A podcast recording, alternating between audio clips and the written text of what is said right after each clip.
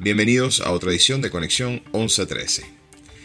Mucho hemos hablado acerca de la importancia de las pruebas rápidas como una alternativa para el diagnóstico. Evidentemente hasta el momento ha sido una excelente alternativa para identificar nuevos casos y vincularlos al sistema público para que inicien tratamiento. En el caso de Proyecto 1113, se realizan en diversas localidades, emergencias de hospitales, jornadas de salud, jornadas incluso con privados de libertad. Pero ¿qué pasaría si cada persona pudiera realizarse una prueba de VIH en su casa?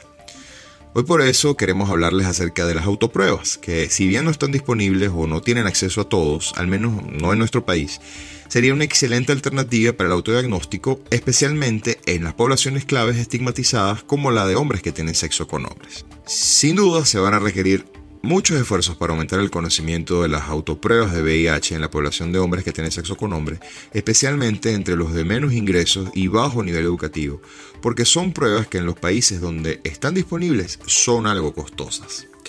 En un trabajo que se realizó en el Centro de Investigación Interdisciplinaria de Sexualidad, SIDA y Sociedad de la Universidad Peruana Cayetano Heredia, en Lima, Perú, que además aprovechamos para decir que es el primer estudio que involucra tres países de Latinoamérica de forma simultánea, se demostró que el éxito de fomentar el uso de las autopruebas de virus de inmunodeficiencia humana que consideren recepción cultural, características y barreras pueden jugar un papel crucial entre las potenciales usuarios, es decir, las poblaciones claves. De acuerdo a UNUCIDA, en el año 2020 vivía cerca de 38 millones de personas con el VIH, de los cuales un poco más de 4 millones no estaban conscientes de su estado serológico. La incidencia de esta enfermedad en los hombres que tienen sexo con hombres es muy alta en América Latina y en específico países como México, Colombia y Venezuela, donde la prevalencia es de 10 hasta 20% mayor que la población general. ONU-SIDA planteó como objetivo para el año 2030 que el 95% de las personas que viven con VIH estén conscientes de ello. Entre las estrategias para lograrlo, eh, recomienda que estas autopruebas de virus de VIH sean ofrecidas de forma adicional en los servicios tradicionales de pruebas. Cuando se habla de servicios tradicionales de pruebas nos, nos referimos a las pruebas de diagnóstico a través de una prueba de laboratorio, no de las pruebas rápidas. El punto es que en Latinoamérica se ha estimado que solo 79% de los hombres que viven con VIH conocen su estado serológico. Y esto coloca a la región muy lejos del objetivo. Es por ello que se insiste en la importancia de generar estrategias que disminuyan este número al fin de alcanzar el objetivo que nos ha propuesto NUCIDA para el año 2030. El punto es que este trabajo realizado en Perú tenía como objetivo evaluar el conocimiento de la existencia y la disposición de la autoprueba, sobre todo en hombres que tienen sexo con hombres, donde el mayor reto durante la elaboración del trabajo fue el reclutamiento de esta población, porque evidentemente es una población que tiene muchísima estigmatización. Los hombres que tienen sexo con hombres pertenecen a una población vulnerable que está sujeta a muchos estigmas por la sociedad, incluso por los servicios de salud. Y eso evidentemente lo que va a desencadenar es que sea una población oculta y difícil de encontrar. La ausencia de un médico o alguien realizándole la prueba le daría mayor privacidad. Por eso es que las autopruebas jugaran a favor en cuanto a que el participante tenga mayor confianza y tiempo para responder. Continuando con el trabajo, los investigadores evaluaron a conciencia la existencia de la autoprueba y la disposición a utilizarla, razones por las que no estarían dispuestos a utilizarla y la mejor vía para dar consejería después de su uso. Solo el 27.9% estaba consciente de la existencia de la autoprueba y 36.1%, aunque estaba dispuesto a usarla, prefirió tener consejería después de su uso. Otra cosa resultante de este trabajo es que la disposición a utilizar profilaxis preexposición para el VIH PrEP mostró una asociación positiva para utilizar la autoprueba. Imaginamos que es por el hecho que muchas personas que estén bajo el esquema de PrEP se sienten más seguros si se hace una autoprueba y poder chequearse regularmente para saber si se están infectando o si el PrEP está funcionando. En teoría, los esquemas de PrEP deberían estar evaluados trimestralmente por un médico, pero esto digamos que les podría dar en este lapso de tres meses mayor seguridad a ellos para ellos poder evaluarse. Por otro lado, se encontró que los hombres que suelen tener relaciones sexuales bajo la influencia del alcohol estaban más dispuestos a utilizar la autoprueba y esto es prometedor porque es el grupo más vulnerable a la adquisición del VIH porque evidentemente al estar bajo efectos del alcohol pues va a hacer que las personas se desinhiban y va a hacer que las personas pues pierdan el control al momento de tener sus relaciones sexuales. Cuando vemos que los encuestados manifiestan la necesidad de una consejería posterior a la prueba, pues nos damos cuenta que las barreras del uso de la autoprueba es el desconocimiento es decir, cómo lidio con un resultado positivo.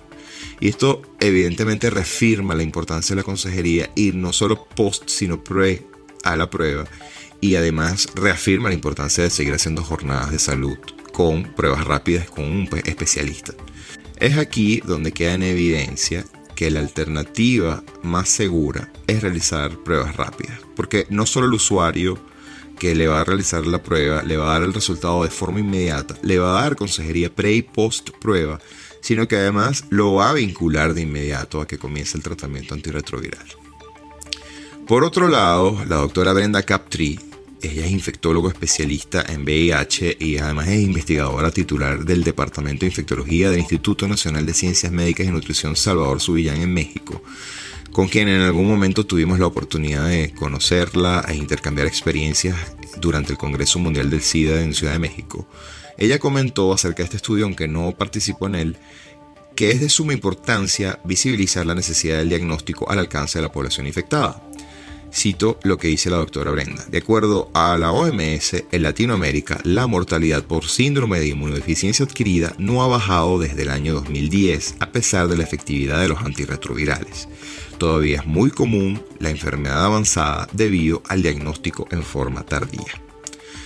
La doctora Captri también añade que debido a la pandemia de COVID-19 la población se ha familiarizado con las pruebas de autodiagnóstico lo que evidentemente eso pudiese abrir una oportunidad para difundir el uso de las autopruebas y que no es algo extraño, ya la gente puede manejar el hecho del autodiagnóstico. El estudio además refleja que las razones por las que sigue en aumento el VIH están relacionadas al estigma y la falta de conocimientos de la población, pero también la falta de acceso a las pruebas.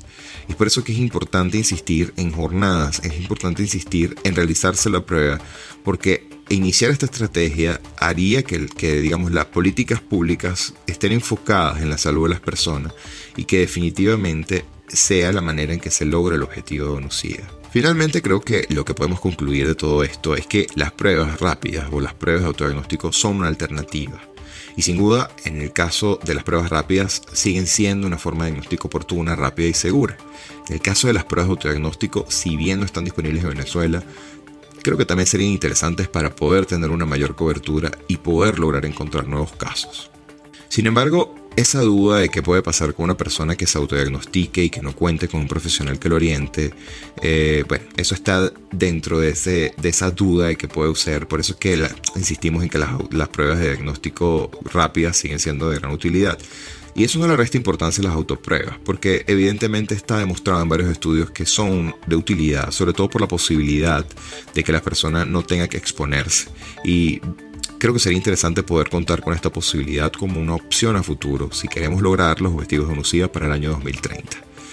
Hasta aquí nuestro podcast de hoy, agradeciéndoles una vez más que nos hayan escuchado a través de cualquiera de las plataformas de podcast en las que estamos disponibles. Y nuevamente muchísimas gracias por interesarse en estos temas y muchísimas gracias por sintonizarnos. Nos escuchamos en la próxima edición de Conexión 1113.